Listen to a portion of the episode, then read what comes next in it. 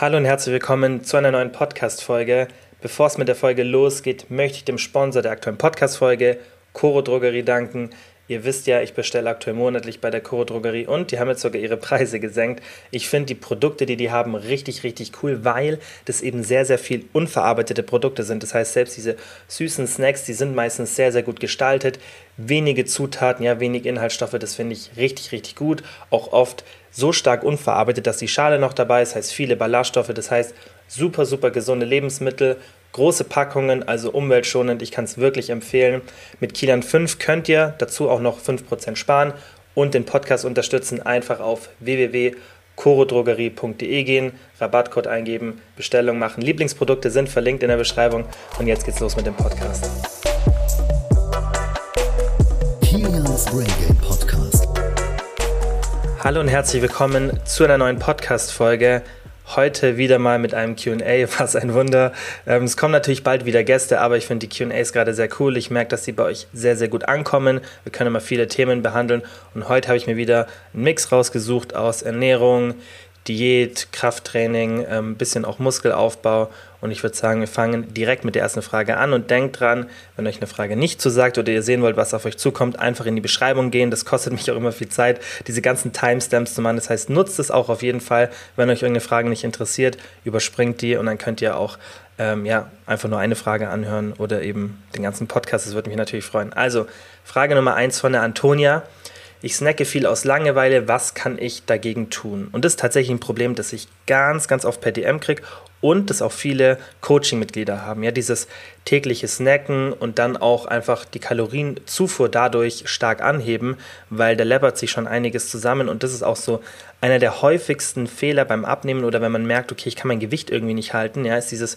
unbewusste Essen. Und ich habe euch ja schon ein paar Mal von dieser Studie erzählt, wo man gesehen hat, dass wir Menschen sehr, sehr schlecht darin sind, unsere Nahrungszufuhr einzuschätzen. Das heißt, wir denken, wir nehmen 2000 Kalorien zu uns, sind aber irgendwo zwischen 2500 und 3000 Kalorien. Das heißt, um bis zu 50 Prozent unterschätzen wir diese Kalorienzufuhr und das liegt häufig auch eben an solchen Snacks, ja, dass wir das einfach gar nicht wahrnehmen. Irgendwie mal, ja, ist ja nur eine halbe Praline oder ist jetzt ja nur ein Stück von dem Kuchen, wo ich bei jemandem probiere oder ja, ist irgendwie nur ein Stück Schokolade. Natürlich ist sowas nicht schlimm. Ja, wenn ihr merkt, ihr könnt damit abnehmen mit dieser Technik oder ihr könnt euer Gewicht halten, auf jeden Fall seid ihr entspannt. Ja, wenn ich zum Beispiel mein Gewicht halte, dann bin ich da auch relativ entspannt. Aber ich mache es natürlich auch so, dass ich mir für solche Snacks oft einen Puffer einbaue. Das heißt, ich achte schon auf meine tägliche Kalorienzufuhr, einfach weil mir ähm, mein Körperfettanteil relativ wichtig ist und ich einfach den, so wie er ist, gerade ähm, halten möchte. Und ich muss dann schon schauen, gerade jetzt in der Zeit bin ich immer wieder ein bisschen mehr am Wochenende feiern, trinke auch mal Alkohol und ähm, esse dann auch am Wochenende nicht so gut. Das heißt, ich muss schon ein bisschen mehr unter der Woche darauf achten, damit es eben gut klappt. Und was ich mache und was ich euch auch empfehle, schaut, dass ihr für die Snacks ja entweder ein festes Kalorienfenster einplant, ja, das heißt, dass ihr sagt, okay, ich puffer mir da jeden Tag 400 Kalorien und dann snack ich einfach ad libitum sozusagen, ja, das heißt nach freiem Bedürfnis. Das kann funktionieren, kann natürlich aber auch dann zu viel werden. Was ich im Coaching empfehle, weil wir da natürlich schon ein bisschen ähm, gerade wenn man abnehmen möchte, mehr auf die Kalorienzufuhr achten, ist, dass man sich spezielle ähm, Kalorien-Ranges einbaut für diese Snacks. Das heißt, dass man sagt, okay, ich habe jetzt mein Frühstück und zum Beispiel mein Abendessen mit x Kalorien und dann habe ich mittags noch einen Snack und nach dem Abendessen und ich setze feste Kalorien dafür ein. Ja, das heißt, ich schaffe mir einen festen Frame und alles außerhalb dieser Kalorien wird nicht konsumiert. Und das funktioniert bei mir auch sehr, sehr gut. Also ich mache das tatsächlich auch meistens so. Ich habe eigentlich an den meisten Tagen, das muss man ja auch nicht jeden Tag so machen, aber an den meisten Tagen habe ich eben diese feste Kalorienzufuhr, feste Snacks oder feste Kaloriengrößen eingeplant. Natürlich bin ich da schon relativ flexibel, aber wenn wir jetzt das beim Coaching machen, dann gehen wir da schon ein bisschen mehr in die Planung rein, weil man ja nicht sich so gut regulieren kann. Jetzt am Anfang. Das kann ich natürlich ähm, nach so vielen Jahren, da kann ich mich schon relativ selber gut regulieren, aber am Anfang macht es Sinn, dass man sich da auch ein bisschen eine engere, ja, einen engeren Frame schafft. Und dann würde ich dir sagen, okay, sag, vormittags gibt es einen Snack mit 300 Kalorien, nach dem Abendessen lasse ich mir auch nochmal 200, 300 Kalorien frei. Und dann kann ich das füllen. Natürlich sollte man auch da achten, dass man eben dann auch nur diese 200, 300 Kalorien zu sich nimmt. Und alles außerhalb dessen esse ich einfach nicht. Und es klingt vielleicht ein bisschen streng, aber man muss ja irgendeinen Weg finden, das zu regulieren. Und dieses komplette intuitive Essen funktioniert leider nicht so gut und das empfehle ich auch gar nicht, weil vielleicht habt ihr den Vortrag von mir gehört, ähm, der jetzt auf der Virtual Fitness Messe war am Wochenende. Falls nicht, dann hört euch am besten die Podcast-Folge zum Thema intuitiven Essen an. Da ging es im Endeffekt genau um das Gleiche. Ja? Und da habe ich auch erklärt, wieso das eben nicht funktioniert mit dem intuitiven Essen, dass man so nach Gefühl ist. Und es liegt hauptsächlich daran, weil wir einfach in einer Umwelt sind aktuell, ja, mit vielen Nahrungsmöglichkeiten, ja, das heißt, wir können extrem viel Kalorien zu uns nehmen ohne großen körperlichen Aufwand. Und diese Diskrepanz, die kriegen wir nicht wirklich weg. Ich sage euch gleich ein paar Sachen, dass wir die ein bisschen in den Griff kriegen, aber wir kriegen das nicht wirklich in den Griff. Und deshalb muss man sich einfach immer aktiv dagegen entscheiden zu essen. Das wird man immer machen müssen. Man kann es natürlich auf eine entspannte Art und Weise machen, aber es macht auf jeden Fall Sinn, sich ein Frame zu schaffen und das nimmt dann wieder diesen ganzen Stress weg, sich ständig zu denken, oh, jetzt habe ich wieder gesnackt, jetzt habe ich ein schlechtes Gewissen. Das heißt, man kann eh in den meisten Situationen nicht komplett ohne schlechtes Gewissen intuitiv essen und dann sollte man das auch nicht. Dann sollte man sich lieber ähm, ein paar Regeln schaffen und die dann intuitiv sozusagen einhalten. Also was ich euch empfehle ist, Nummer eins, damit es auch entspannter geht und ihr wirklich mehr nach Gefühl essen könnt, schafft euch Hürden, ja wirklich physische Hürden. Zum Beispiel bei mir steht hier in der Wohnung nirgendwo irgendwas Kaloriendichtes rum, was ich sofort sehe. Und das ist nicht, weil ich irgendwie Angst davor habe oder ja, weil diese Lebensmittel schlecht sind, sondern weil ich das mir einfach angewöhnt habe. Bei mir stehen keine Süßigkeiten, irgendwas, das steht nicht offen rum. Ich kaufe sowas auch gar nicht erst ein, dass es irgendwo im Kühlschrank steht, dass ich es aufbrauchen muss. Das heißt, alles, was bei mir so diese typischen kaloriendichten Sachen sind, die sind in meiner Abstellkammer, ja, und da natürlich für mich leicht erreichbar, aber da könnte ich nochmal eine Hürde machen. Wenn ich wirklich arge Probleme habe mit dem Snacken, dann würde ich das noch in eine Box tun, vielleicht auf die Box noch eine andere stellen, ja, damit die Hürde groß ist, ja, dass ich, wenn ich das unbedingt mal essen will, dann kann ich es mir natürlich rausnehmen und dann würde ich euch auch empfehlen, macht euch eine feste Portion, esst nicht irgendwie aus einer Tüte raus, sondern füllt euch das ab, eine möglichst kleine Schüssel, dann wirkt es nochmal größer, aber schaut, dass ihr tatsächlich eine physische Hürde schafft und da habe ich auch euch schon oft von dem Reese's-Experiment erzählt und ich fasse es ganz, ganz kurz zusammen. Da haben die Sekretärinnen genommen, haben an drei oder vier verschiedenen Orten so kleine ähm, Schoko-Reese's verteilt. Einmal im Schreibtisch in der Schublade, auf dem Schreibtisch am Ende des, ähm, am Ende des Raumes und ich glaube, dann gab es eine Gruppe ohne, eben die Kontrollgruppe. Und man hat gesehen, dass umso näher die Reese's waren, desto mehr wurde konsumiert. Das heißt, die meisten auf dem Schreibtisch, dann nochmal ein Unterschied, wenn die im Schreibtisch in der Schublade waren, was ja wirklich nicht weit weg entfernt ist, aber allein diese, diese physische Hürde, ja, die Schublade aufzumachen und es nicht zu sehen und dann am wenigsten, wenn die am Ende des Raumes in einem Schrank waren. Ja, das heißt, man kann sich physische Hürden schaffen, um automatisch weniger auch das Bedürfnis zu haben zu snacken. Ja, das heißt, du hast dann jedes Mal, wenn du denkst, oh, soll ich mir jetzt ein Stück Schokolade holen? Ah, nee, da muss ich ja die Kiste aufmachen, die andere Kiste weg. Ah, okay, egal, ich esse nichts. Das ist wirklich so. Deswegen macht euch diese Sache zu nutzen kauft auch erst gar nicht solche Sachen ein. Ja, also ich mache so, so dieses ganze ungesunde Zeug, das ist bei mir in der Gefriertruhe, falls ich mal irgendwie Lust auf so Junkfood habe, aber ich kaufe mir tatsächlich, ja, wenn ich jetzt zum Beispiel, war ich gestern im Lidl einkaufen, da kaufe ich mir nichts wirklich verarbeitetes ein. Und das ist wirklich ein leichter Trick. Immer, natürlich, wichtiger Punkt, wirklich immer satt essen, äh, satt, ähm, satt einkaufen gehen. Wirklich, macht es nicht. Ich hatte auch gestern Hunger vom Einkaufen. Dann habe ich schnell zwei Orangen gegessen, weil ich wusste, wenn ich jetzt einkaufen gehe, egal wie gut meine Beherrschung ist, ich kaufe irgend, ich sehe irgendwas, was mich anmacht, kauf's und ähm, bei mir ist dann halt oft so, dass ich dann auch nicht esse, dann ist es in der Gefriertruhe, dann muss ich es irgendwann mal essen, ja, und wenn ich es gar nicht erst kaufe, dann komme ich gar nicht erst in Versuchung und das ist ein Easy-Trick. Und ihr wisst ja, ich bin kein Freund von großen Verzichten, ja, deswegen ist meine Regel zum Beispiel so, zu Hause esse ich wahnsinnig in Anführungszeichen clean, ich mag das Wort nicht, aber unverarbeitet, ja, das heißt zu Hause clean, unterwegs dirty, ja, also wenn ich zu Hause esse, viel Gemüse, viel Obst, da gibt es ganz wenig verarbeitete Produkte, ja, gerade in meinem Kühlschrank eigentlich fast gar nichts. Und dann, das ist schon eher so in der, in der Absteckkammer, da habe ich dann schon ein paar verarbeitete Sachen. Aber ich schaue einfach, dass ich zu Hause da wirklich kalorienarm esse. Aber wenn ich auswärts essen bin, dadurch, dass ich eben das zu Hause so gut manage, kann ich dann entspannter diese verarbeiteten Produkte essen und muss trotzdem nicht auf meine Sättigung achten, weil hier geht es mir wirklich nur um Sättigungsmanagement.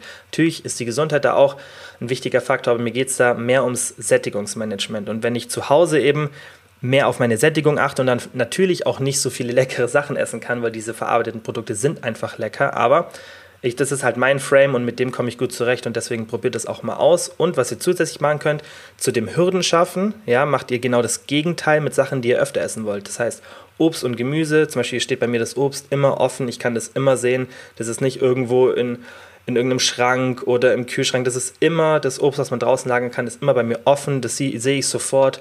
Und das wie so auch wirklich auf dem Präsentierteller und meistens auch ziemlich viel. Das heißt, ich kaufe extra viel Obst, damit ich das aufbrauchen muss. Damit ich zum Beispiel abends, wenn ich mir denke, okay, mache ich mir jetzt irgendwie mit den, keine Ahnung, paar Kalorien, die ich offen habe, noch ein Müsli an. Nee, ich muss das Obst ja noch essen. Das ist wirklich so, dass, klar, kann man schlecht werden lassen und vielen ist es vielleicht egal, aber ich denke, den meisten, die hier zuhören, nicht.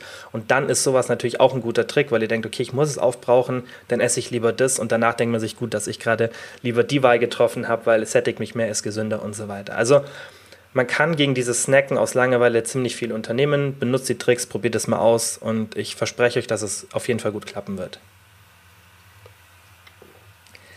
Dann die nächste Frage von der Wiki. Wie sollte man oder wieso sollte man als Frau Kreatin nehmen? Und ich habe euch ja schon oft empfohlen, dass Kreatin auch für Frauen Sinn macht. Man muss natürlich erstmal mit einer leichten Gewichtszunahme rechnen, meistens ein bis zwei Kilo. Es hat aber nichts mit irgendwie Fettgewebe zu tun oder diesen Mythos, dass sich Wasser unter der Haut oder im Gesicht ablagert, gar nicht, sondern das Wasser geht in die Muskelzelle. Ja, man hat mehr Muskelvolumen, nimmt dadurch zu und ähm, man sollte das beachten, ja, wenn man eine Diät macht. Aber ansonsten finde ich, ist das auch nicht schlimm, weil mehr Gewicht bedeutet auch, dass ihr mehr Kalorien verbraucht. Also ist es ein sehr, sehr positiver und erwünschter Effekt. Ja, also mehr Muskelmasse wünscht sich ja fast jeder und dementsprechend ist Kreatin allein aus diesem Grund sehr, sehr sinnvoll. Ihr habt, ihr habt mehr Kraft im Training, also mehr Muskelaufbau, mehr Kalorienverbrauch, mehr Knochendichte, sehr, sehr positiv, besonders für Frauen. Mentale Erschöpfung ist vermutlich auch geringer, besonders wenn man viel mentale Tasks hat und gerade Vegetarier, Schrägstrich Veganer und ältere Menschen, da sieht man, dass die ein besseres Gedächtnis haben und das ist eben, weil durch die Ernährung oft wenig Kreatin zugeführt wird. Das heißt, dieser positive kognitive Effekt ist oft dann, wenn wir einen leichten Mangel an Kreatin haben und das ist tendenziell bei Leuten, die sich eben ohne Fleisch, ja, ohne tierische Produkte konsumieren, weil diese eben das Kreatin oft enthalten und oft auch bei älteren Menschen. Das heißt, Kreatin finde ich, sollte jeder nehmen und da würde ich auch empfehlen, drei bis fünf Gramm pro Tag, ganz easy, Kreatinmonohydrat und dann seid ihr good to go. Nächste Frage war, ist das Pre- oder Post-Workout-Meal wichtiger? Und äh, kurz zur Erklärung, also das Pre-Workout-Meal ist sozusagen die Mahlzeit vor dem Training, Post-Workout-Meal logischerweise die Mahlzeit post, also nach dem Training. Und gerade über das Post-Workout-Meal, da gab es früher, als ich angefangen habe, mich mit dem ganzen Bereich zu befassen, mit 16 damals weiß ich noch, da war das das war so das Nummer eins Thema, das Post-Workout-Meal, das war wahnsinnig wichtig. Ich weiß noch, ich bin mit meinen Jungs nach dem ähm, Training immer in die Kabine wirklich direkt rein, Proteinshake runter. Wir haben dann sogar noch Traubensaft getrunken, damit das Glykogen schnell aufgefüllt wird. Also ich habe diese ganzen Bro-Bodybuilding-Sachen auch durch und ähm, wusste es damals halt nicht besser und habe mir auch oft einen wahnsinnigen Stress gemacht. Wenn ich dann irgendwie nicht, nicht was essen konnte oder keinen Shake getrunken habe, dann hatte ich voll schlechte Gewissen, dachte, mein Training bringt nichts. Aber wenn man sich eben die Literatur anschaut und es wurde halt auch immer weiter untersucht, dann sieht man, dass das Post-Workout-Meal erstens gar nicht so wichtig ist und zweitens, dass es immer mehr Wichtigkeit verliert, wenn das Pre-Workout-Meal gut ist. Ja, das heißt, wenn ihr vor dem Training in den letzten zwei plus minus eine Stunde, ja, das heißt so ein bis drei Stunden, wenn ihr da irgendwas konsumiert mit Proteinen, ja, das dann logischerweise noch in eurem Organismus auch zirkuliert. Das heißt, diese Aminosäuren sind noch, die sind ready to go sozusagen für den Muskelaufbau. Dann ist das Post-Workout-Meal relativ irrelevant und so mache ich es eigentlich auch. Also bei mir ist meistens so, dass ich eine Stunde vorm Training einen Shake trinke, weil wenn ich es direkt davor mache, dann ist mein Training nicht so gut, weil ich brauche relativ lange zwischen letzter Nahrung und Training, damit es gut ist. Bei mir persönlich funktioniert das sehr gut, da muss man immer individuell schauen und dann achte ich nach dem Training nicht sofort ähm, darauf, dass ich was esse. Ich esse normalerweise trotzdem relativ bald danach was, aber ich habe jetzt nicht den Druck, ich muss jetzt in der nächsten Stunde irgendwas essen, weil ich sonst die, die optimalen Gains sozusagen nicht mitnehme. Ja, und da wird das Post-Workout-Meal oft überschätzt und äh, deswegen wenn ihr wirklich die letzten paar Prozent rausholen wollt, dann macht eins von beiden. Das heißt, entweder vor oder nach dem Training. Eine Portion Protein zwischen 20 und 40 Gramm ist so optimal, um die Proteinsynthese eben perfekt zu stimulieren. Wenn ihr das nicht machen wollt, ist auch nicht schlimm. Da habt ihr genauso gute Erfolge. Wie gesagt, diese letzten 10% ist es, was es dann halt noch bringt, was ihr da rausholen könntet. Finde ich aber nicht immer unbedingt notwendig. Dann hat die Sarah gefragt, und das ist jetzt ein bisschen eine längere Frage, aber die ist, glaube ich, für sehr, sehr viele sehr interessant. Und zwar hat die Sarah gefragt, ich schaffe es seit Jahren nicht weiter abzunehmen. was kann ich gegen das Gewichtsplateau unternehmen? Sie hat mir eine relativ lange DM auf Instagram geschrieben, ich habe mir das dann durchgelesen, dachte mir, dass die Frage für euch sehr interessant ist, weil viele ein ähnliches Problem wie die Sarah haben. Habe ihr dann noch meine Voice geschickt, ein bisschen was nachgefragt, damit ich noch mal ein bisschen mehr Input habe und das ist dabei rausgekommen. Also die Sarah hat 20 Kilo abgenommen, die ist aktuell 1,70 Meter auf 77 Kilo mit, sie schätzt 35% Körperfettanteil. Ich denke, auch mit den Zahlen kommt das ganz gut hin. Ja, und sie hat gesagt, aktuell ist sie 2000 Kalorien und sie schätzt, es ist so ein, zwei, äh, so ein 400 Kalorien Defizit und sie hat keinen Gewichtsverlust. Ja. Und davor hat sie mit 2200 bis 2400 Kalorien diesen Gewichtsverlust erreicht, von diesen eben 15 bis 20 Kilo. Und ähm, ernährungsmäßig ist ihr Protein nicht immer optimal. Sie isst nicht so viel Gemüse, hat oft Lust auf Süßes und geht dem Ganzen auch nach, hat dann deswegen oft eine un unkonstante Kalorienzufuhr. Und diese Faktoren waren für mich relevant, weil diese Frage relativ ähm, individuell ist, ja, warum so ein Gewichtsplateau passiert. Und damit ich euch das schön beantworten kann, wollte ich eben noch mal ein bisschen mehr Input von ihr haben. Und das merkt ihr sicherlich oft auch bei Fragen, dass ich sage, okay, müsste ich jetzt ein bisschen mehr Input haben.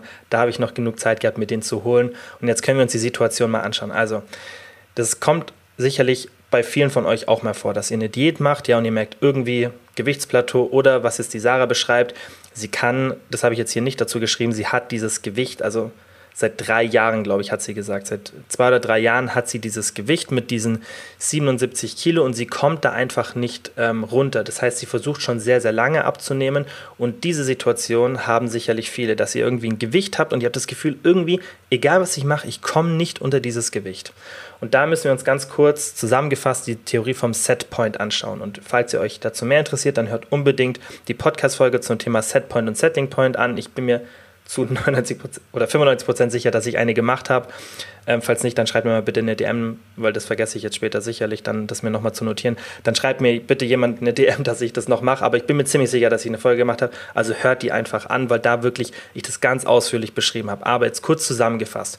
Bei der Setpoint und Settling Point Theorie geht es darum, dass wir ein biologisch festgelegtes Gewicht haben, das nicht nach oben und nicht nach unten gehen kann auf lange Sicht. Ja, das heißt, sobald unser Gewicht steigt, macht der Körper bestimmte Maßnahmen, ja, oder der, der beeinflusst einfach unsere Aktivität und unser Hunger so, dass wir wieder Richtung nach unten kommen. Wenn wir abnehmen, dann kriegen wir mehr Hunger, wollen uns weniger bewegen, wir nehmen wieder zu. Die berühmten Stoffwechselanpassungen. Ja, das heißt, der Setpoint ist ein bestimmtes Gewicht.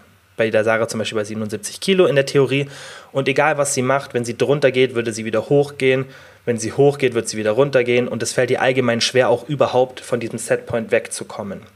Und dann gibt es eben die Theorie vom Settling Point, die deutlich besser ist und die besagt, dass das Gewicht nicht nur durch einen biologischen Faktor beeinflusst ist, sondern auch durch die Umwelteinflüsse. Das heißt, wenn du einen Job hast mit wenig Bewegung ja, und viel Nahrungsangebot, so wie es bei uns in der westlichen Zivilisation ist, dann ist dein Setpoint-Gewicht sogar noch ein bisschen höher, ja, weil du eben diese Umweltfaktoren hast, die dich beeinflussen. Hättest du jetzt irgendwie einen Job mit viel Bewegung, wenig Nahrungszufuhr, mein Beispiel ist da immer die dritte Welt, dann wäre das eher so, dass dein Setpoint nach unten wandert, dein genetischer, und du eher ein geringeres Gewicht hast. Ja?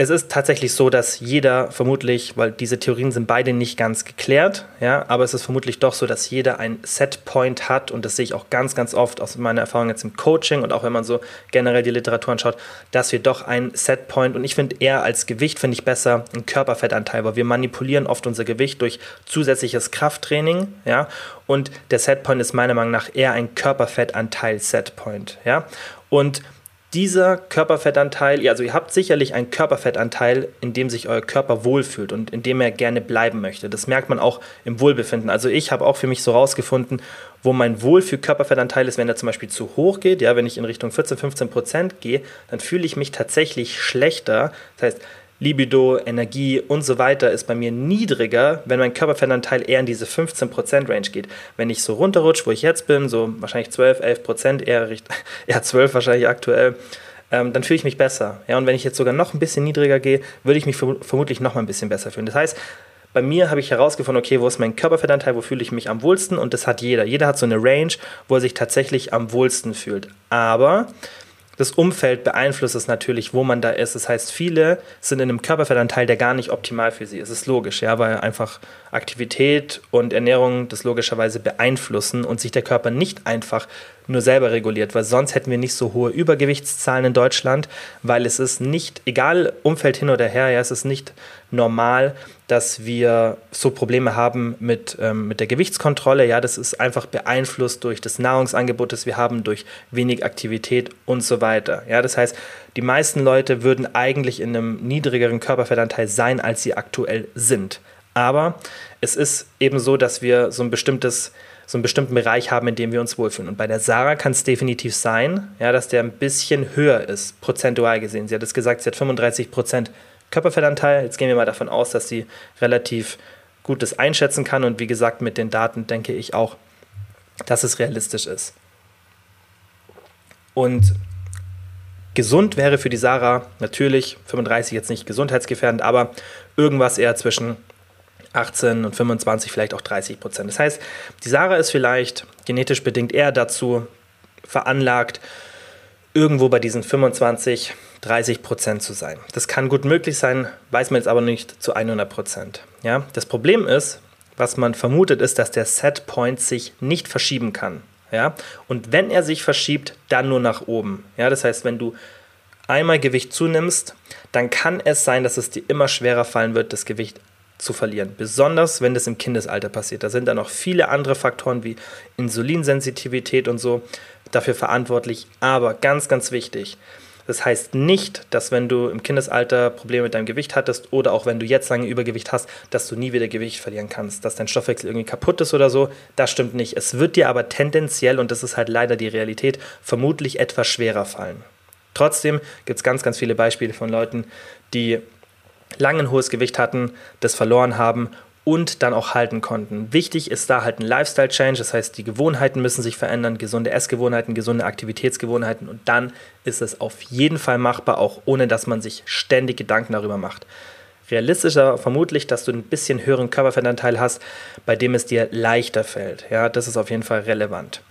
Also, was empfehle ich jetzt in diesem Szenario? Weil das war jetzt mal so ein bisschen Background, den man auch auf andere Situationen als jetzt bei der Sarah anwenden kann. Also, Nummer eins, weil du jetzt schon so lange Diät machst und ich denke, du bist, du schreibst also, du bist in einem 400-Kalorien-Defizit, aber das bist du nicht, sonst hättest du einen Gewichtsverlust. Das heißt, du musst damit rechnen, dass diese 2000 Kalorien plus diese unkonstante Kalorienzufuhr, dass du immer wieder Tage hast, weil das hat sie mir in den DMs geschrieben, wo sie dann auch eben sich nicht an die Kalorien hält, weil sie eben diese starken Gelüste hat und dann immer Angst hat, sie sabotiert sich und so weiter. Ja, das heißt, wir müssen damit rechnen, dass du aktuell auf einer Erhaltungszufuhr bist. Die ist vermutlich nicht bei 2000 Kalorien, weil du hast sicherlich höhere Tage, ja, wodurch der Wochendurchschnitt steigt und dann ja, ist es ein bisschen jetzt schwer festzustellen, wo das wirklich ist. Ja, weil wir bräuchten mehr Beständigkeit, damit wir sehen, okay, wo ist wirklich dein Kalorienbedarf. Aber Fakt ist, du bist aktuell nicht in einem Defizit, wöchentlich gesehen. Sonst würdest du irgendwann Gewicht verlieren, besonders wenn du das drei Jahre machst. Das ist ein Fakt. Wenn du im Defizit bist, verlierst du irgendwann Gewicht.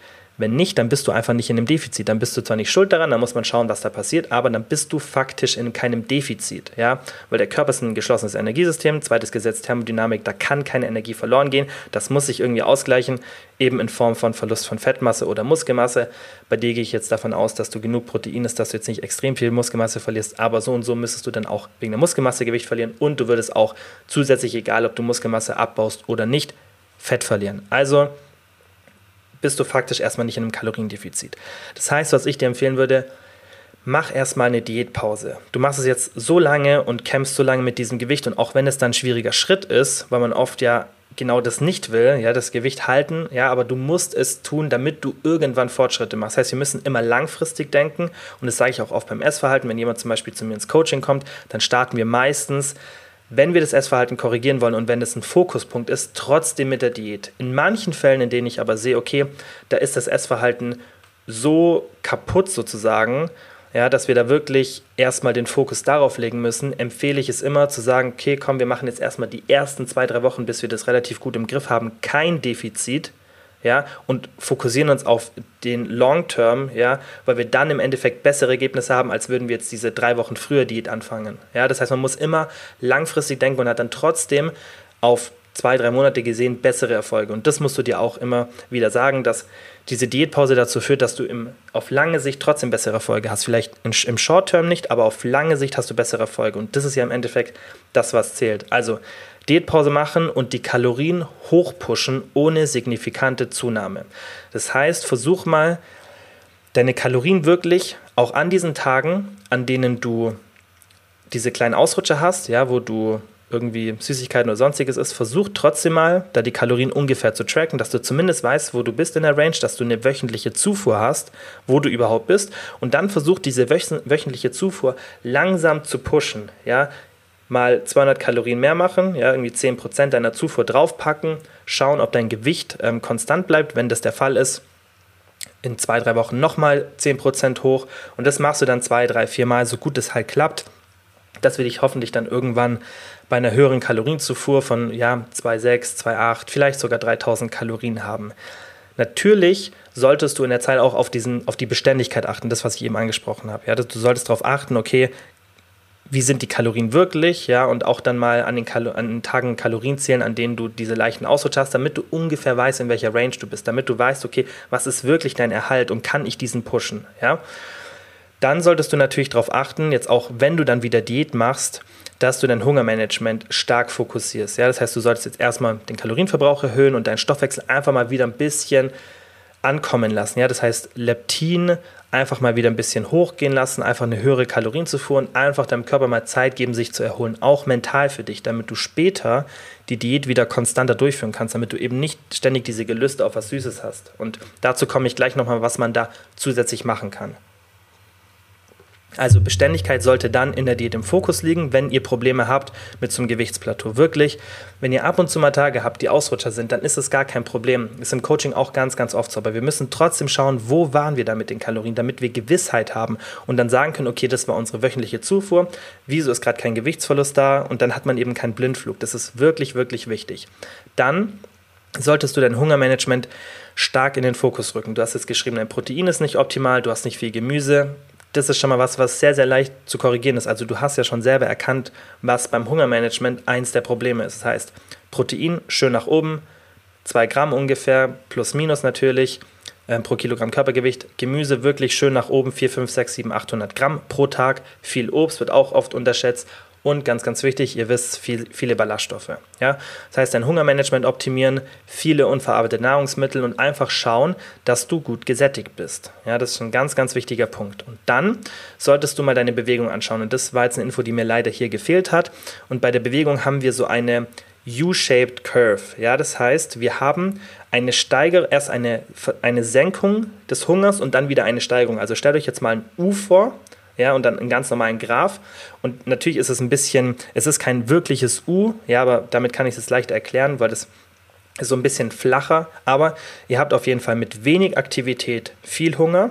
Mit moderater Aktivität, ja, dann geht das, ist dieses U, wo dann nach unten geht, ja, wenn Hunger ist von unten nach oben in dem Graph und ähm, Aktivität ist von links nach rechts. Ja, ist jetzt vielleicht ein bisschen schwer vorzustellen, aber ihr habt eben dieses U. Das heißt, bei wenig Aktivität viel Hunger, dann geht es runter in Richtung dieses Us. Beim, bei der moderaten Aktivität habt ihr generell am wenigsten Hunger. Und dann, wenn die Aktivität weiter steigt, ja, also von wenig zu moderat zu hoch, wenn die von moderat zu hoch geht, dann habt ihr wieder viel Hunger. Das heißt, das U hat die oberen Punkte bei wenig und extrem oder halt viel Aktivität und den untersten Punkt vom U, also den untersten Punkt des Hungers, habt ihr mit moderater Aktivität. Und deswegen sage ich auch so oft, ich bin kein Freund von extrem viel Schritte sammeln bei den meisten Menschen. Diese U-Shaped Curve, die tritt nicht bei jedem Menschen auf. Ja, das heißt, ich habe das auch im Coaching schon gesehen, letzte oder vorletzte Podcast-Folge beschrieben, die Situation von der Luisa, die eine Hochzeitsvorbereitung hat und da waren wir oder sind wir aktuell teilweise auf 25.000 Schritten und das funktioniert bei der Luisa sehr, sehr gut. Ähm, die hat dadurch deutlich weniger Hunger als davor. Das ist aber ein seltener Fall, den wir natürlich dann schön feststellen können im Coaching und den die Luisa sich auch für die Zukunft merken kann. Und das könnt ihr auch einfach mal ausprobieren. Mit welcher Aktivität habt ihr wie viel Hunger? Tendenziell ist aber diese U-Shaped Curve, dass die einfach ähm, auf die meisten Menschen zutrifft. Das heißt, schau mal, dass du deine Aktivität dementsprechend regulierst. Das heißt, du möchtest ja deinen Hunger gut im Griff haben. Das heißt, schieb deine Aktivität in diese moderate Zone. Das heißt, Krafttraining drei, viermal pro Woche oder irgendeine andere Sportart ein, zwei Kardioeinheiten vielleicht und dann täglich irgendwas 8.000 bis 12.000 Schritte. Das ist meistens das, was ich für diesen moderaten Bereich empfehle, wo ich auch die besten Erfolge sehe bei den meisten Leuten. Das kann natürlich aber auch variieren, muss man einfach ein bisschen rumspielen, aber sei dir diesem Faktor bewusst, dass deine Aktivität deinen Hunger beeinflusst. Ja? Und dann probier mal folgendes, wenn du diese Probleme hast, und das hat die Sarah mir ein bisschen ausführlicher in der DM beschrieben, dass sie oft das Problem hat, dass sie mal auswärts essen gehen möchte oder irgendwie Lust auf was Süßes hat und dann eben diese Unkonstanz, ja, diese fehlende Beständigkeit reinkommt und dann fühlt sie sich oft schlecht und dann ist es wie so ein kleiner Teufelskreis, ja, dann ist es so ein bisschen Selbstsabotage, dann fühlt man sich schlecht, dann ja, rutscht man wieder ins, ins Kalorien reduzieren rein, dann hat man wieder so einen Tag mit den gelösten und man kann auch nie das wirklich genießen. Das ist immer ganz wichtig, dass wenn man sich erlaubt, was Süßes zu essen oder mal eine Pizza oder sonstiges beim Abnehmen, dass man das auch ohne schlechtes Gewissen macht. Und was sehr, sehr gut funktioniert, wenn du Probleme damit hast, dass in deine tägliche Kalorienzufuhr von vielleicht diesen 2000 oder auch ein bisschen mehr ja, reinzuplanen, wenn du im Defizit bist, dann mach mal folgendes: zwei Optionen. Entweder du gehst, und das ist jetzt ein wirklich geheimer Coaching-Trick, geh mal am Wochenende auf Erhalt. Ja, das heißt, versuch mal an zwei Tagen keine Diät zu machen. Dann hast du zwar von Montag bis Freitag oder du hast zwar zwei Tage keinen Gewichtsverlust und auch keinen Fettverlust, aber du erreichst wieder Beständigkeit. Und da ist wieder das Thema Long Term. Das heißt, wir fokussieren uns darauf, dass du auf lange Sicht Erfolge hast. Weil was bringt es dir, wenn du sieben Tage versuchst, ein Defizit zu erreichen und du denkst, nee, ich will zwei Tage Diät nicht aufgeben, aber du schaffst es gar nicht, diese Beständigkeit überhaupt zu erreichen, dann sagen wir lieber, okay, zwei Tage weniger Diät, dafür können wir eben eine Beständigkeit von Montag bis Freitag erreichen und haben dann im Endeffekt einen viel, viel besseren Fettverlust, als wenn immer wieder Wochen reinkommen, wo du dir komplett das Defizit zunichte machst, weil du eben diese Ausrutscher hast. Dann lieber zwei Tage wirklich genießen. Es muss auch nicht das Wochenende sein. Wir machen es auch im Coaching oft so, dass wir sagen, komm, wir machen Mittwoch und Samstag, ja, irgendwie kombinieren das. Oder ich sag, mach das so, wie es für dich reinpasst. Wenn du aus als Essen gehen willst, spontan, dann mach das genau an dem Tag. Das heißt, Ziel ist, fünf Tage Defizit, zwei Tage Erhalt. Funktioniert wunderbar, besonders in solchen Situationen.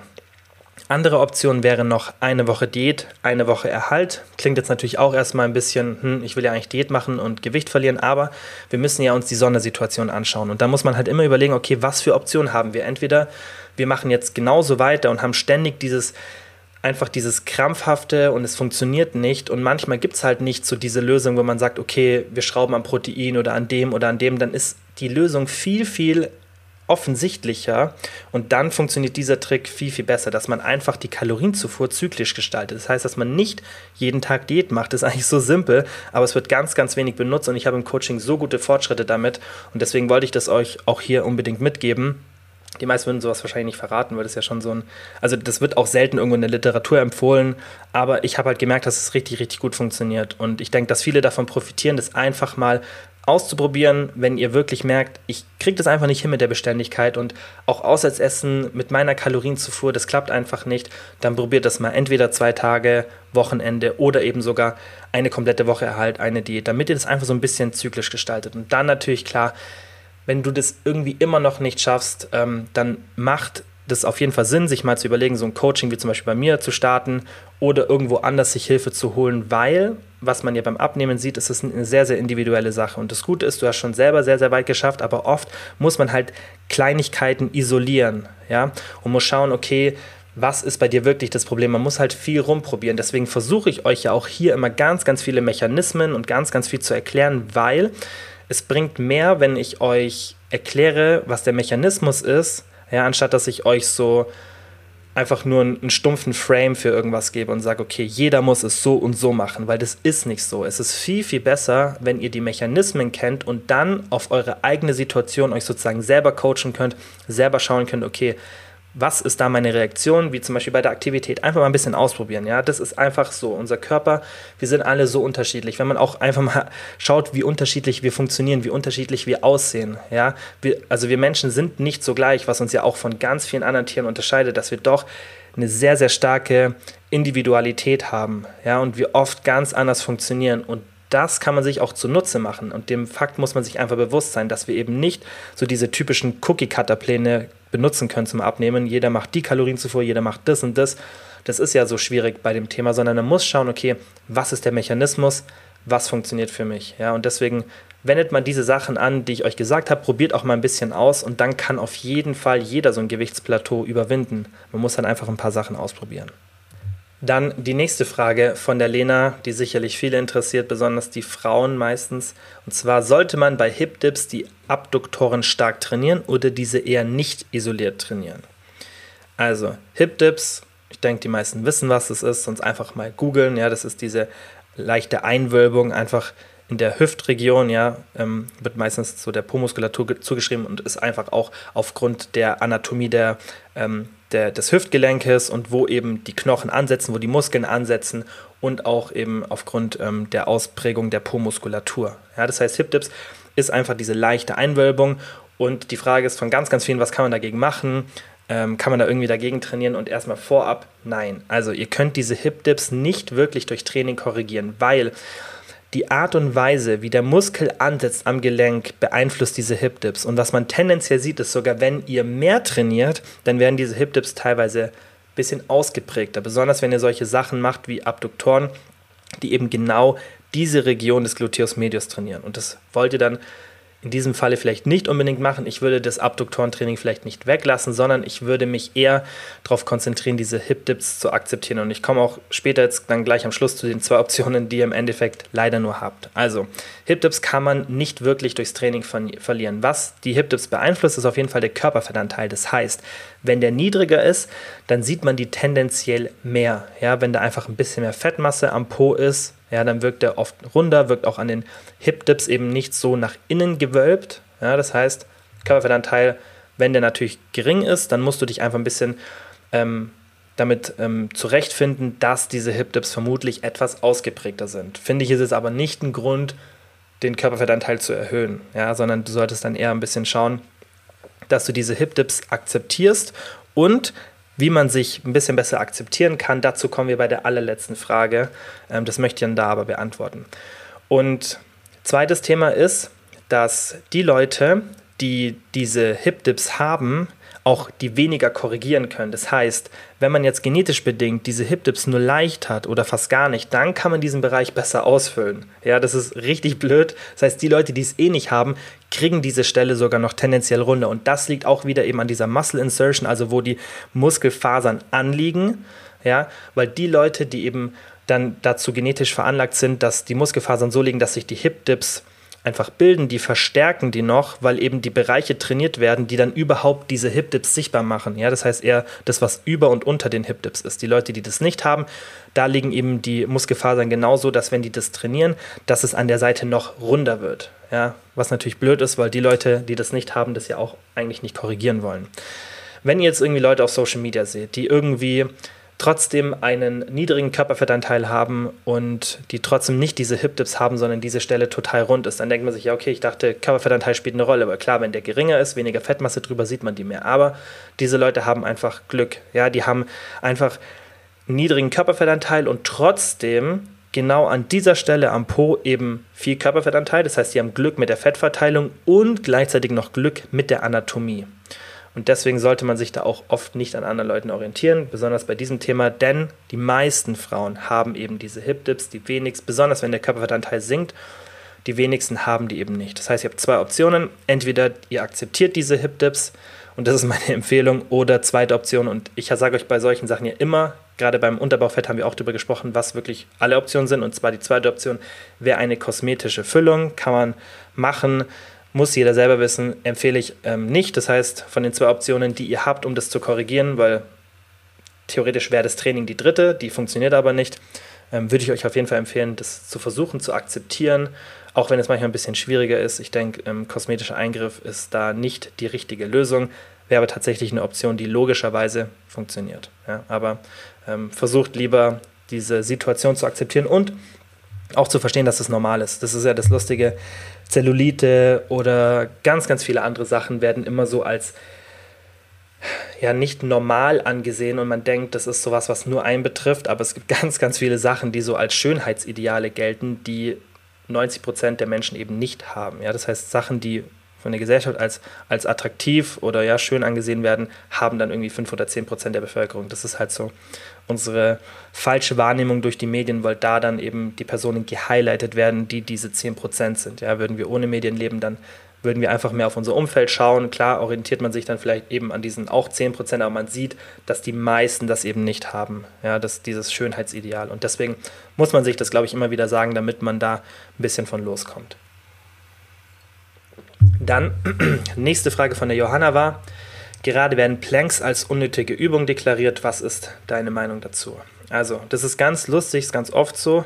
Ähm, wenn irgendeine Übung oder irgendwas ähm, kritisiert wird oder irgendwas auf eine andere Art und Weise jetzt trainiert wird, dann oder irgendein neuer Trainingsplan oder irgendwas ähm, gerade so in ist, dann springen alle immer auf diesen Zug auf und ähm, ja, machen da einfach plappern nach oder ja, haben einfach, die meisten Leute haben halt leider einfach, die darüber reden, keine Ahnung. Das haben wir hier schon oft besprochen. Das merkt man ja auch, was die Leute teilweise empfehlen. Die befassen sich nicht mit der Materie, die ähm, ja, sind vielleicht irgendwie ein, zwei Jahre ähm, in dem Bereich so ein bisschen tätig, trainieren ein bisschen, haben vielleicht auch gute Erfolge, weil sie eine gute Genetik haben und denken dann, dass sie ähm, viel über diese Thematik erzählen können. Und das ist, denke ich, oft ein Problem, weil dann entstehen, entsteht Verwirrung und Verwirrung führt dazu, dass man dann oft überfordert ist. Und das führt dann meiner Meinung nach oft dazu, dass Leute dann von dem ganzen Thema so genervt und überfordert sind, dass sie das weniger konstant machen. Ähm, Wäre die Kommunikation aber ein bisschen beständiger und, denke ich, auch aufgeklärter und durchdachter, würde das, denke ich, bei vielen zu nicht so viel Verwirrung führen. Das war ja auch mein Problem damals, als ich jünger war und mein Grund, wieso ich das überhaupt beruflich ähm, dann angefangen habe, weil ich eben diese Verwirrung lösen möchte und das ist auch immer noch mein Ziel. Und bei Planks, also ich habe das tatsächlich noch nicht gesehen, aber ich bin auch jetzt nicht so in diesen Kreisen unterwegs und folge da vielen Leuten, dass ich das auch mitbekommen würde. Aber ähm, kann gut sein, dass das mittlerweile behauptet wird. Und es ist auch verständlich. Und da muss man halt immer so ein bisschen ähm, den Kontext erklären. Das ist ja genauso wie diese Kickback-Diskussion, die es ähm, jetzt aktuell gibt. Und da habe ich auch so ein bisschen mein, ähm, meine Meinung dazu gesagt. Und ähm, ich denke, man sollte da ein bisschen den Kontext dazu geben. Das habe ich auch bei den Kickbacks gemacht, wieso ich eine bestimmte Ausführung tendenziell besser finde als eine andere oder sinnvoller, gerade für diese Übung. Ähm, und das ist bei den Planks auch so. Ja, man müsste erklären, okay, wieso sind Planks ähm, relativ unnötig für den, für den Bauchmuskelaufbau oder nicht so sinnvoll, weil halt einfach nicht so eine krasse Kontraktion da ist. Das heißt, man kann, man den Muskel, der Muskel wird einfach nur gespannt, der, also wird durch Spannung aufrechterhalten, da wird nicht viel kontrahiert, da wird nicht viel Gewicht benutzt, da ist es schwierig, einen Overload zu erreichen, es ist nicht so leicht, sich zu steigern, außer in der Zeit. Das heißt, es ist jetzt für einen Muskelaufbau gesehen nicht so eine optimale Übung. Aber den Bauch kann man eh nicht so krass mit Muskelaufbau stimulieren. Auf jeden Fall kann man das, aber ich finde, der Bauch ist jetzt nicht so eine Region, wo man das Training demnach auslegen sollte, ob man jetzt damit viel Muskelaufbau erreicht oder nicht, sondern der Bauch ist für mich eher eine funktionelle Region hauptsächlich. Und das Schöne ist, man kann das kombinieren und das ist auch das, was ich euch empfehle, weil der Plank ist für mich eher eine funktionale Übung. Ja? Das heißt, wir haben eine spezifische Kraftsteigerung in einer bestimmten Fähigkeit. Ja? Und wenn ihr zum Beispiel mehr Bauchspannung haben wollt, sei es jetzt zum Beispiel beim Beinheben, immer wenn ich eine Story hochlade von meinem Beinheben, ja, wenn ich das hängende Beinheben mache und meine Zehenspitzen über den Kopf hebe, schreibe mir viel, wie das überhaupt geht, dass ich das so mit so viel Körperspannung machen kann. Und es ist eben, weil ich solche Übungen integriere. Das heißt, ich mache zum Beispiel seit Jahren Planks, ja, auch nicht viel, auch nicht mit viel Intensität. Ich mache, glaube ich, ein oder zwei Sätze pro Woche aktuell. Und ähm, das ist nicht viel Intensität, aber ich halte damit, damit meine Körperspannung aktiv und ich habe einfach sehr viel Spezifität für diese Übung, die ich brauche. Das heißt, wenn ich dieses Bein hier mache, da brauche ich genau das, was ich im Plank mache. Das heißt, ich brauche viel Körperspannung, ja, viel im Bereich von die Verbindung von Schulter zu Bauch, ja, zu Unterkörper. Und es ist halt eben so, dass wenn ihr eine bestimmte Übung besser machen wollt, dann müsst ihr immer genau das trainieren, was diese Übung auch verablangt. Das heißt, die Technik, ja, und auch wie Muskeln zusammen benutzt werden, ist relevant. Ja, das heißt, wenn man zum Beispiel bei der Kniebeuge besser werden will, dann sage ich ja immer, nicht irgendwie so Assistance-Übungen machen wie Box-Kniebeugen etc. Erstmal mehr Kniebeugen machen. Ja? Specificity ist key, das ist immer das Wichtigste. Das ist einfach ein Trainingsprinzip, das sehr, sehr relevant ist. Ja? Wenn irgendwie Steph Curry in der NBA mehr Dreier werfen will, dann ähm, übt er auch nicht irgendwelche speziellen Übungen, sondern der wirft einfach unendlich oft aus diesem Bereich, wo er eben die drei Punkte erzielt. Und das ist auch da so. Wenn ihr irgendeine Übung besser machen wollt, öfter machen oder Übungen, die sehr, sehr nah daran sind. Und deswegen ist Plank für mich eine funktionale Übung. Ich würde euch empfehlen, für den Bauch macht eine Kombination aus einer Crunch-Bewegung, sei das jetzt frei, mit Gewicht, ähm, an einem Gerät, mit einem Kabelzug, macht einmal Beinheben, ja, und macht eine Vakuumübung, beziehungsweise Plankübung. Das heißt, eine, wo ihr wirklich statisch steht, wo ihr zum Beispiel den Bauch nach innen zieht oder wo ihr einen Plank macht, kombiniert diese drei Sachen einfach, weil klar, für den Muskelaufbau brauchen wir auf jeden Fall eine Art von Crunch-Bewegung. Und ähm, dafür, dass ihr eben auch ein bisschen mehr Körperspannung habt, die, denke ich, sehr, sehr sinnvoll ist für alle anderen Übungen, ja, weil das einfach übergreifend funktioniert, finde ich ein Plank trotzdem sehr, sehr sinnvoll. Hat natürlich für den Muskelaufbau jetzt keine so eine extrem große Bedeutung. Dann zur nächsten Frage, die sicherlich auch viele interessiert in der jetzigen Zeit, und zwar Tipps, wie man im Urlaub zumindest so gut es geht auf Erhalt essen kann, möchte meine Erfolge nicht kaputt machen. Und das habe ich jetzt auch gerade im Coaching tatsächlich oft, dass viele Leute logischerweise im Frühling und im Sommer unterwegs sind. Und da planen wir das natürlich auch immer, aber das Aller, Allerwichtigste ist, und das sage ich vorab, dass man ich finde, im Urlaub keine Diät machen sollte. Ja, also ich finde, man sollte nicht versuchen, irgendwie ein Kaloriendefizit einzuhalten, weil ich stelle mir das immer selber blöd vor. Besonders ähm, für Frauen, die einfach einen geringeren Kalorienbedarf haben, da kann man sich dann schon stark einschränken. Da ist dann sowas wie Essen gehen echt schwierig.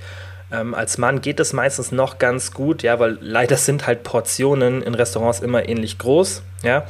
Und klar kann man ein bisschen was Kleineres essen, aber für Männer ist es tendenziell aufgrund der Körpergröße und der Muskelmasse leichter, weil wir einen höheren Verbrauch haben, sowas ähm, vielleicht auch mit einer Diät zu kombinieren. Kann man theoretisch machen, finde ich auch nicht so optimal für Frauen. Besonders mit sinkender Körpergröße wird es immer schwieriger, ja, weil Auswärtsessen einfach so im Urlaub normal ist. Und wenn man zu Hause das planen kann, dann kann man viel mit Volumen und so weiter arbeiten, aber ich finde beim Auswärtsessen, da ist man dann schon sehr eingeschränkt und dann ist es schwierig, irgendwas zu finden, was weniger als 700, 800 Kalorien hat. Und dann wird es halt sehr, sehr schwierig. Deswegen würde ich euch empfehlen, im Urlaub auf Erhalt zu gehen oder sogar in den Überschuss. Ich würde keine Kalorien zählen, ich würde die Kalorien ungefähr abschätzen, wenn es mir wichtig ist, dass ich gerade mein Gewicht halte oder wenn ich in einer aktiven Diät bin und das sozusagen als Diet Break mache, da will ich schon die Kalorien etwas überschlagen, damit man zumindest weiß, wo man ist. Muss man aber auch nicht unbedingt, würde ich aber empfehlen. Ich würde euch empfehlen, wenn ihr wirklich wenn es euch wirklich wichtig ist, dass das Gewicht möglichst stabil bleibt, dann könnt ihr eine Mahlzeit weglassen. Ja, das heißt, ihr sagt anstatt Frühstück, Mittagessen, Abendessen gibt es bei mir nur ein Frühstück und ein Abendessen. Ich lasse das Mittagessen weg. Dadurch werde ich logischerweise beim Abendessen mehr Hunger haben, aber ich werde weniger Kalorien konsumieren durch diesen erhöhten Hunger, als ich mir beim Mittagessen gespart habe. Das heißt, der Nettoeffekt ist positiv. Wenn ich mir zum Beispiel beim Mittagessen 600 Kalorien spare, werde ich wahrscheinlich beim Abendessen 300 mehr brauchen, damit ich satt bin, aber Nettoeffekt sind 300 Kalorien gespart und dadurch kommt ähm, diese Empfehlung von mir, weil man einfach ein bisschen Kalorien spart, weil man eine komplette Mahlzeit weglässt. Ich würde euch empfehlen, versucht tagsüber Snacks einzubauen, die euch satt halten. Das heißt, Obst finde ich praktisch, ja, weil Gemüse ist zwar auch sehr, sehr gut, aber ist, wenn man gerade irgendwie vielleicht auch einen Städtetrip macht, irgendwie so unterwegs ist, finde ich sehr, sehr schwierig weil so rohes Gemüse essen klappt meistens nicht so gut. Sollte man vielleicht auch ähm, davor irgendwie ein bisschen zubereiten. Kann man theoretisch machen, finde ich aber nicht so praktisch. Da finde ich Obst tatsächlich viel, viel besser. Und Obst wird ähm, irgendwie so oft unterschätzt, wenn es ums Thema Abnehmen geht. Da geht es immer nur um Gemüse und Protein.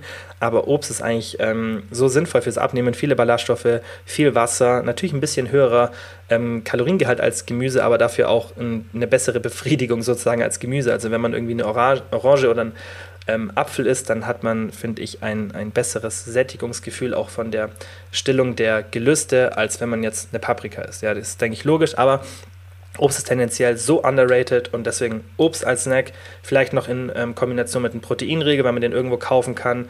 Ähm, oder wenn man die mitnehmen kann, macht sicherlich auch Sinn, da ein bisschen einfach die Proteinzufuhr zu erhöhen. Und dann, ganz, ganz wichtig, bei den großen Mahlzeiten versucht einen Preload zu machen. Das heißt, beim Frühstück, wenn ihr zum Beispiel am Buffet seid, macht euch erstmal, und das habe ich jetzt auch den meisten Coaching-Mitgliedern empfohlen, die irgendwie einen All-Inclusive-Urlaub haben, macht euch erstmal einen großen Teller mit Obst. Und dann hat er vielleicht 300 Kalorien oder 400, ist nicht schlimm. Ja, aber macht erstmal einen riesen Teller mit Obst, weil ihr habt dann dadurch erstmal eine gute Grundsättigung, ja, und ihr habt so ein Preload. Das heißt, wir haben eine Mahlzeit vor der richtigen Mahlzeit und die kann auch ein bisschen kleiner sein, aber einfach eine, eine kleine Vorsättigung, ja, viel Ballaststoffe, viel Wasser und dann trinkt vielleicht noch ein Glas Wasser danach und dann wartet erstmal kurz nur zwei, drei Minuten ab, bis die Sättigung mal ein bisschen greift. Und dann geht erst und holt euch die ganzen leckeren Sachen, die man vielleicht auch im All-Inclusive-Urlaub essen möchte. Oder auch wenn man irgendwo anders ist und man geht brunchen oder frühstückt irgendwo und bestellt was. Versucht erstmal einen kleinen Preload zu machen. Am besten, wie gesagt, beim Frühstück, denke ich, bietet sich Obst besser an als Gemüse. Beim Abendessen dann irgendwie Gemüse oder Salat. Ja, und beim Salat dann vielleicht, wenn man den im Restaurant bestellt, sagen, hey, äh, vielleicht ohne Dressing, weil da darf man nicht unterschätzen, wie viel Kalorien dann meistens durch so ein Dressing dazukommen.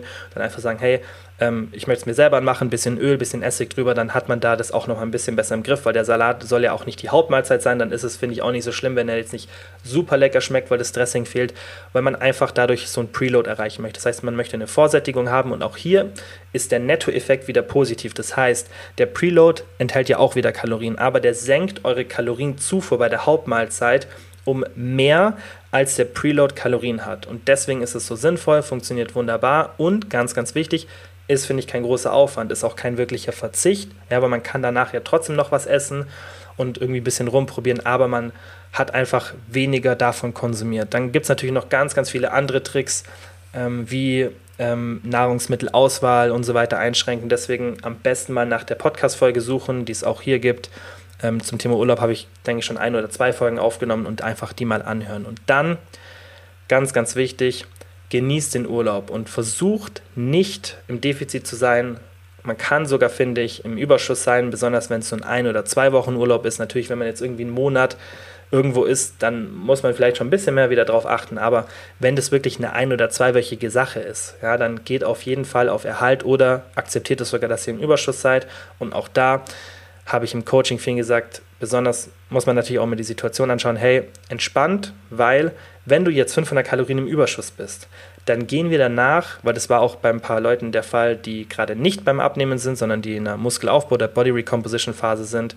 Ähm, da ist natürlich dann die Aussage, dass wir danach eine Diät machen, eine andere, weil wenn man eine Diät macht und dann Urlaub pausiert, ist logisch, dass man danach wieder den Überschuss ausgleicht, wenn man so und so vorhatte, mit der Diät weiterzumachen. Aber selbst wenn du jetzt aktuell nicht Diät machst, dann würde ich dir empfehlen, akzeptier es trotzdem, dass du einen Überschuss hast, weil und genieß diesen Überschuss auch und hab da kein schlechtes Gewissen, weil sei dir bewusst, dass wenn du täglich 500 Kalorien oder auch ein bisschen mehr im Überschuss bist, sogar wenn du 1000 Kalorien für eine Woche im Überschuss bist, dann machst du halt zwei Wochen mit einem 500 Kalorien Defizit. Und das wirst du auch easy machen können, weil du kommst wahrscheinlich sehr, sehr gesättigt aus dem Urlaub. Das ist ja auch oft so das Gefühl, dass man denkt, boah, ich kann gerade eh kein Essen mehr sehen. Und dann kann man das auch nutzen. Dann hat man auch oft wieder so ein bisschen mehr Motivation. Dann machst du halt ein, zwei Wochen eine ganz kurze Diät, hältst dich konstant dran und dann ist es wieder weg. Und ich finde, wenn man mit dieser Einstellung in den Urlaub geht, dann kann man diese Zeit auch viel, viel mehr genießen. Wenn man weiß, hey, ich kann es danach relativ schnell korrigieren und ein, zwei Wochen Diät ist jetzt auch keine große mentale mentale Hürde, dass ich das danach mache. Und dann finde ich, kann man das gut, gut machen. Da spricht auch nichts dagegen, ähm, das so zu gestalten. Und das finde ich ist immer wichtig, dass man den Urlaub entspannt angeht, dass man das genießen kann und sich in dieser Zeit nicht extrem einschränkt. So, und jetzt kommen wir zu den letzten drei Fragen, die auch ein bisschen kürzer sind. Und zwar, die vorvorletzte Frage war, kann die Erhöhung der Proteinmenge zu Nachtschweiß führen? Ja, ähm, auf jeden Fall, weil du hast ja eine erhöhte Verdauungsenergie, das heißt die Thermogenese, ja, wie viel dein Körper Energie durch die Verdauung verliert und es wird eben durch Wärmeenergie vom Körper abgegeben, ja, ist bei Protein am höchsten. Ja, die ist so bei 20, 30 Prozent ungefähr bei Protein. Das heißt, wenn wir eine hohe Proteinzufuhr haben, ja, nachts oder auch tagsüber, merkt man vielleicht auch im Sommer ein bisschen, führt man einfach, es führt dazu, dass man einfach ein bisschen mehr schwitzt, ja, weil der Körper diese Wärmeenergie irgendwie loswerden muss und der Körper wird runtergekühlt durch Schweiß. Fertig. Ja, das heißt, das kannst du nicht wirklich vermeiden. Ja, was du natürlich schauen solltest, kühles Schlafzimmer und so, da gibt es ganz, ganz, ganz viele Tricks und äh, Tipps, was man da machen kann. Ist aber ein anderes Thema. Also, dass du diesen Nachtschweiß hast oder dass dir warm ist, kann auf jeden Fall an der Proteinzufuhr liegen. Aber jede Art von Nahrung führt dazu, dass du tendenziell abends ein bisschen wärmer bist. Deswegen ist direktes Essen vor dem Schlafen so in der letzten Stunde, vielleicht auch den letzten zwei Stunden nicht wirklich empfehlenswert. Schränkt auf jeden Fall die Schlafqualität ein. Ein Grund dafür ist eben diese erhöhte Wärme im Körper.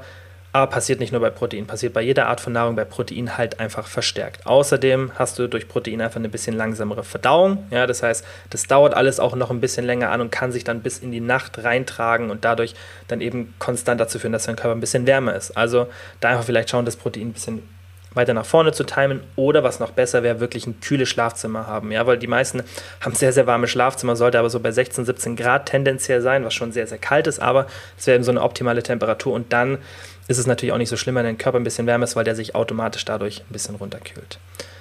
Vorletzte Frage von der Michelle war: Push, Pull oder, Ober oder Oberkörper, Unterkörper besser? Also beim Push- oder Pull-Split, es gibt ja diesen Push-Pull-Legs-Split, den kennt ihr sicherlich. Ja, das heißt, dass man bei Push, da trainiert man dann Schulter, Brust und Trizeps. Bei Pull Rücken, hintere Schulter und den Bizeps und bei Legs logischerweise die Beine. Das ist so der Push-Pull-Leg-Split. Dann gibt es natürlich heutzutage ähm, wieder eine ganz neue fancy Variante und zwar, die ich aber gar nicht so schlimm finde, und zwar ein Push-Pull-Split. Das heißt, dass ich bei Push alle drückenden Übungen mache. Das heißt Kniebeuge, Beinpresse, Brustdrücken, Schulterdrücken.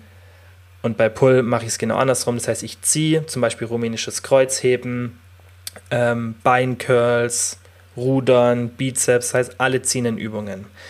Und was mir an diesem Split nicht so gut gefällt, gerade für die meisten, die noch nicht gelernt haben, ihre eigene Trainingsintensität und Regeneration selbst zu regulieren, ist, dass wir sehr, sehr viele Überschneidungen haben. Und wenn man dann zum Beispiel so einen Push-Pull-Plan macht und das vielleicht viermal die Woche macht, dann hast du ja sehr, sehr viele Überschneidungen. Wenn du zum Beispiel Montag, Dienstag, Donnerstag, Freitag, so kann man so einen Split gut aufteilen, trainierst, dann hast du bei Push und Pull, hast du ja Montag und Dienstag, ja, eine große Überschneidung, weil du machst zum Beispiel bei Push, wirst du vielleicht Kniebeugen machen und bei Pull wirst du direkt am nächsten Tag schon wieder rumänisches Kreuzheben machen. Das kann man schon tendenziell machen. Ich habe auch Trainingspläne, bei denen ich ähm, eine Überschneidung habe. Also wenn ich die für Leute erstelle, wo ich dann von einem auf den anderen Tag eine Überschneidung habe. Aber ich kann eben das Volumen da sehr, sehr gut regulieren und arbeite dann auch mit einer sehr geringen Intensität an den nächsten Tagen und so weiter. Das heißt, wenn man ein paar Faktoren beachtet, ist es kein Problem, wenn man am nächsten Tag schon wieder den gleichen Muskel trainiert. Das ist nicht mein Problem. Aber oft werden diese Pläne eben nicht so aufgesetzt dann sind es sehr, sehr intensive Übungen die in einem sehr, sehr kurzen Zeitraum zu Überschneidungen führen. Bei Squats trainierst du genauso gut die Beinrückseite, wenn du tief gehst, ja, und dann hast du, wenn du rumänisches Kreuzheben machst, eine sehr, sehr starke Überschneidung. Und das finde ich nicht so gut. Das heißt, bei diesem Push-Pull-Split hat man eine deutlich krassere Überschneidung als bei Oberkörper-Unterkörper. Bei Oberkörper-Unterkörper ist die einzige wirkliche Überschneidung der Rücken teilweise, wenn ich zum Beispiel beim Unterkörper rumänisches Kreuzheben trainiere, dann wird natürlich auch der Rücken ein bisschen benutzt und der Nacken, ja, oder nicht nur ein bisschen, sogar sehr. Der Unterrücken wird natürlich auch benutzt und äh, der Bauch. Aber das sind die geringsten Überschneidungen, plus da kann man das vom Volumen auch geschickt regulieren, sodass man da nicht so eine krasse Überschneidung ähm, hat. Aber tendenziell bin ich ein größerer Freund vom Oberkörper-Unterkörpersplit. Das ist mein Lieblingssplit, nach dem trainiere ich auch, so wenn ich die letzten paar Trainingsjahre anschaue, in der meisten Zeit. Ähm, ich sehe keinen Split, der sinnvoller ist. Und ähm, die meisten Experten empfehlen tatsächlich auch gerade für Krafttraining, das wirklich optimal ist und das auch zeitschonend ist, so ein Unterkörper-Oberkörper-Split auch für die meisten Fortgeschrittenen, wenn man dann sehr, sehr weit fortgeschritten ist, kann man irgendwann in eine höhere Frequenz wie ein Ganzkörpersplit gehen, habe ich auch schon mal gemacht, aber wenn man vier Trainingstage die Woche hat, dann ist mein To-Go-Split Unterkörper-Oberkörper. Und ähm, oft wird da auch irgendwie versucht, dann das Rad neu zu erfinden und irgendwas besser zu machen, ähm, als es eh schon ist und der Unterkörper-Oberkörper-Split ist einfach, finde ich, die überlegenste Variante von allen. Also das ist einfach die beste Variante. Wenn du natürlich Spaß hast mit so anderen Split, dann, ich sage ja immer, Spaß ist immer das Erste, weil dann haben wir bessere Steigerungen, weil wir mehr motiviert sind.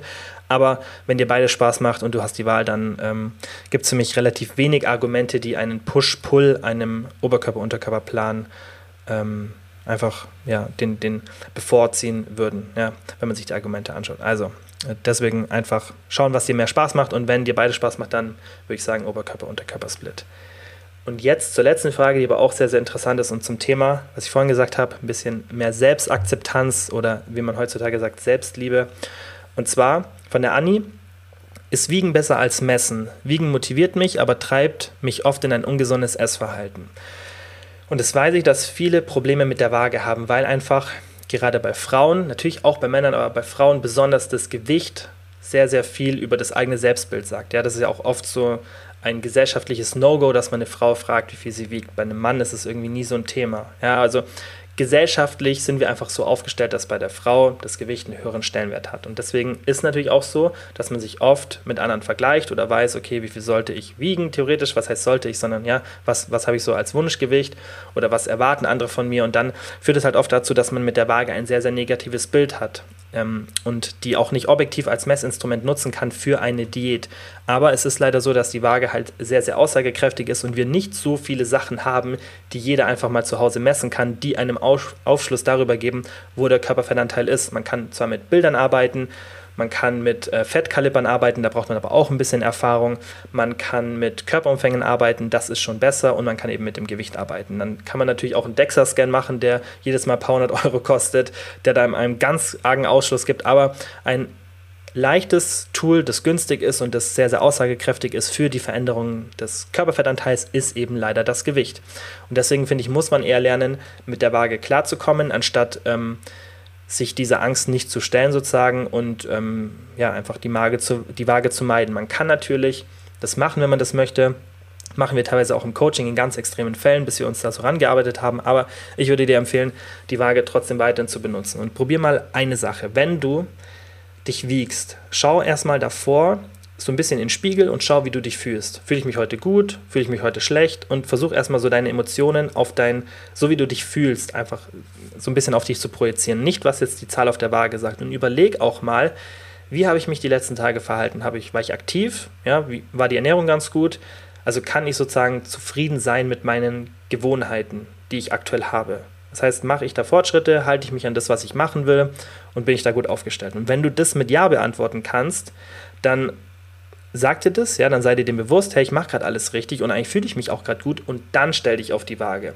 Natürlich kann es dann dazu führen, dass man sich denkt, boah, was soll das? Ich fühle mich so gut und die Waage zeigt einen anderen Wert an, aber sei dir bewusst, dass die Waage nicht immer das anzeigt, was dann wirklich körperlich gerade zu sehen ist, weil es kann sein, du hast ein bisschen mehr Mageninhalt, es kann auch sein, du hast ein bisschen Wasser gezogen, aber vielleicht ein bisschen mehr intramuskuläres Wasser. Das heißt, man sieht es auch gar nicht wirklich. Und es ist bei mir auch oft so, dass ich mich morgens im Spiegel anschaue, denke mir, okay, heute ist, siehst relativ lean aus, dann stelle ich mich auf die Waage und dann zeigt die eher in meiner Range, in der ich bin, von so plus minus einem Kilo, eher in dem höheren Bereich das an. Denke ich mir, okay, komisch heute, ja, aber das ist halt manchmal so. Manchmal kann man das auch nicht ganz erklären, ja, und das ist auch nicht so wichtig. Das, das sind ja auch nur kleine Schwankungen, aber versuch das mal und wenn das natürlich nicht funktioniert, dann kannst du natürlich auch die Körperumfänge als sehr, sehr gutes Messinstrument benutzen, aber da kann ja genau das Problem entstehen. Ja? Das heißt, kann ja auch sein, dass dein Teilenumfang den ich ja immer empfehle, also Taille, Hüfte, Oberschenkel, ähm, sind sehr, sehr aussagekräftige Werte für Veränderungen der Fettmasse.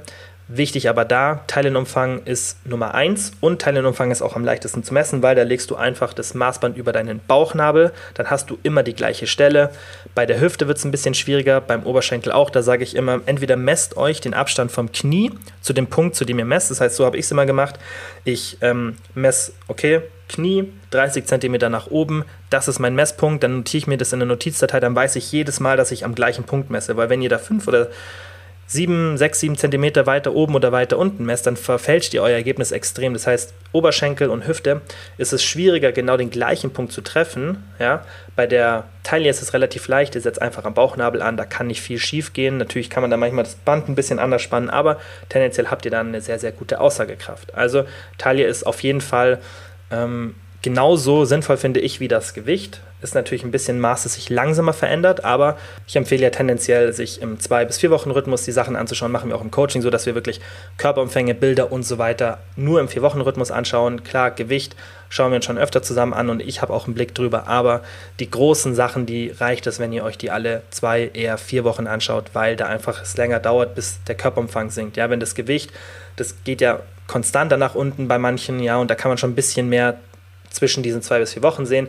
Beim Teilenumfang ähm, ist es eher der Fall, dass man da ein bisschen länger warten muss. Deswegen ist halt die Waage ein akuteres Messinstrument. Und dann der letzte Tipp, den ich euch vorhin versprochen habe zum Thema Selbstliebe, der selten empfohlen wird. Ja, dann wird ja ganz viel über ähm, ja einfach äh, bestimmte Denk ähm, Denkweisen gesprochen oder was man so probieren soll oder Journaling und so. Aber was ganz, ganz selten ähm, empfohlen wird, ist Meta-Loving Kindness Meditation. Und probiert es mal aus. Ich mache das auch ähm, zurzeit ab und zu, äh, nicht um besseres Selbstbildnis zu bekommen, aber ich finde, es ist trotzdem ähm, eine sehr gute Art der Meditation, ist eine sehr, sehr angenehme und sehr positive Meditation. Und das ist neben der Mindfulness Meditation, finde ich, für die meisten Menschen die sinnvollste Meditation. Und beim Meditieren wird ja oft so ein bisschen das komplett falsch verstanden. Dann denkt man, man macht diese zehn Minuten, um dann den Stress in dieser Session abzubauen oder um irgendwie abzuschalten, aber das ist Meditieren nicht. Meditieren ist wie Training, ja. Das heißt, wenn ihr durchs Krafttraining mehr Kraft im Alltag habt und dann irgendwie die Taschen vom Supermarkt leichter nach Hause tragen könnt, dann habt ihr den Effekt des Krafttrainings nicht nur während des Krafttrainings, ja, sondern ihr habt den den ganzen Tag über. Ihr habt immer dauerhaft mehr Kraft. Und so ist es auch beim Meditieren. Das heißt, man lernt, wenn man eine richtige Anleitung hat beim Meditieren, wie man diese Sachen im Alltag benutzt. Natürlich muss man das auch machen, aber umso öfter man das macht, desto mehr benutzt man das auch im Alltag. Und desto mehr man sowas im Alltag benutzt, umso mehr verändert sich auch die Gehirnstruktur und die Art und Weise, wie wir denken. Und Meditation ist für alle mentalen Sachen so ein Power-Werkzeug, das fast nie empfohlen wird. Und der Unterschied ist manchmal gar nicht in Worte zu fassen. Und so eine Meta-Loving-Kindness-Meditation ist, denke ich, für viele Leute, die ein schlechtes Selbstbildnis haben, sei es körperlich oder auch in Bezug auf Leistung bezogen, ein wahnsinnig effektives Tool. Probiert es einfach mal aus. Gibt es auf YouTube Anleitungen. Ich empfehle immer die Waking Up App von Sam Harris. Die kostet im Jahr, glaube ich, 70 Euro. Es lohnt sich, glaubt mir das. Ihr habt da auch so eine Daily Meditation drin. Da ist wahnsinnig viel drin. Da ist ein Anfängerkurs drin, der wirklich mal diese Mindfulness-Meditation ähm, einem näher bringt. Das ist auch nichts Gesponsertes oder so, aber ich liebe die App einfach. Ich liebe Sam Harris, was er so ein bisschen damit auch verkörpert und was er damit erreichen möchte. Und wenn ihr ein knappes Budget habt, das finde ich auch richtig geil, dann könnt ihr die App entweder kostenlos oder zum halben Preis trotzdem abonnieren. Dann schreibt ihr denen eine E-Mail. Das finde ich auch richtig, richtig cool, dass sie das machen. Das heißt, Geld ist keine Entschuldigung, diese App nicht zu benutzen. Waking Up, also wie aufwachen, einfach gibt es für iOS und Android, gibt es, für beide Betriebssysteme. Ist natürlich auf Englisch, aber trotzdem die beste Meditations-App mit riesigem Abstand im Vergleich zu den anderen. Also wenn ihr eine andere habt, probiert die mal aus und ihr werdet den Unterschied sehen. Und da gibt es eben auch eine Meta-Loving-Kindness-Meditation mit einem kleinen Kurs, mit verschiedenen Einheiten.